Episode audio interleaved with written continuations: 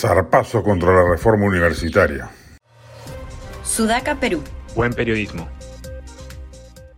Mañana el ministro de Educación, Óscar Becerra, pretende elegir al nuevo superintendente de la SUNEDU con malas artes y claro propósito de hacerlo cuando aún no está plenamente conformado el grupo elector y sobre todo cuando no ha sido reglamentada la nueva ley universitaria promulgada por el Congreso en julio del año pasado y que ha sido puesta en suspenso por el Poder Judicial, contraviniendo una promesa hecha por el propio Premier Alberto Tarlo en su presentación ante el Congreso y de la propia Presidenta de la República, quien les aseguró a los miembros de la Asociación de Universidades Nacionales del Perú, AUNA, que iba a proceder a publicar el reglamento de la controvertida ley antes de continuar con su aplicación.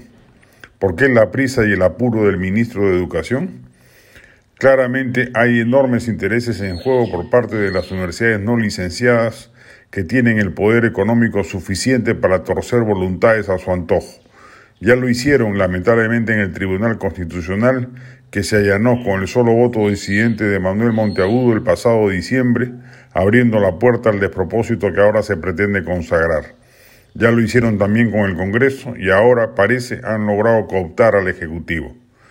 No se explica de otra manera el legicidio que se quiere cometer, lamentablemente en sociedad entre el ministro de Educación y la inefable rectora de la San Marcos, Gerí Ramón.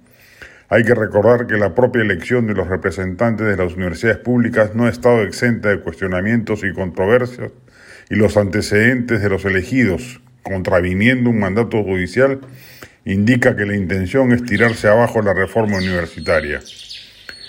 Pocas reformas importantes se han hecho en las últimas décadas.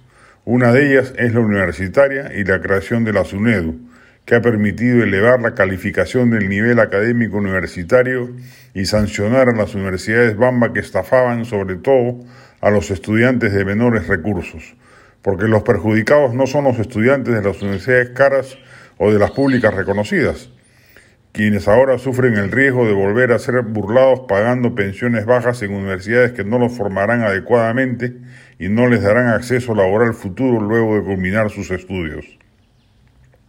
Sorprende en ese sentido que la presidenta Boluarte y el premier Otárola soslayen sus propias promesas y permitan que el titular de educación destruya lo avanzado en ese ámbito. Ojalá haya urgente reconvención.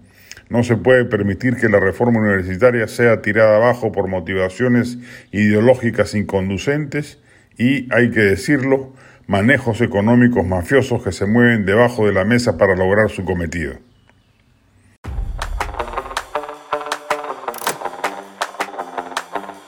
Este podcast llegó gracias a AFE, operador logístico líder en el mercado peruano que brinda servicios de almacenaje, transporte de carga, courier y cómics los puedes ubicar en www.afe.pe.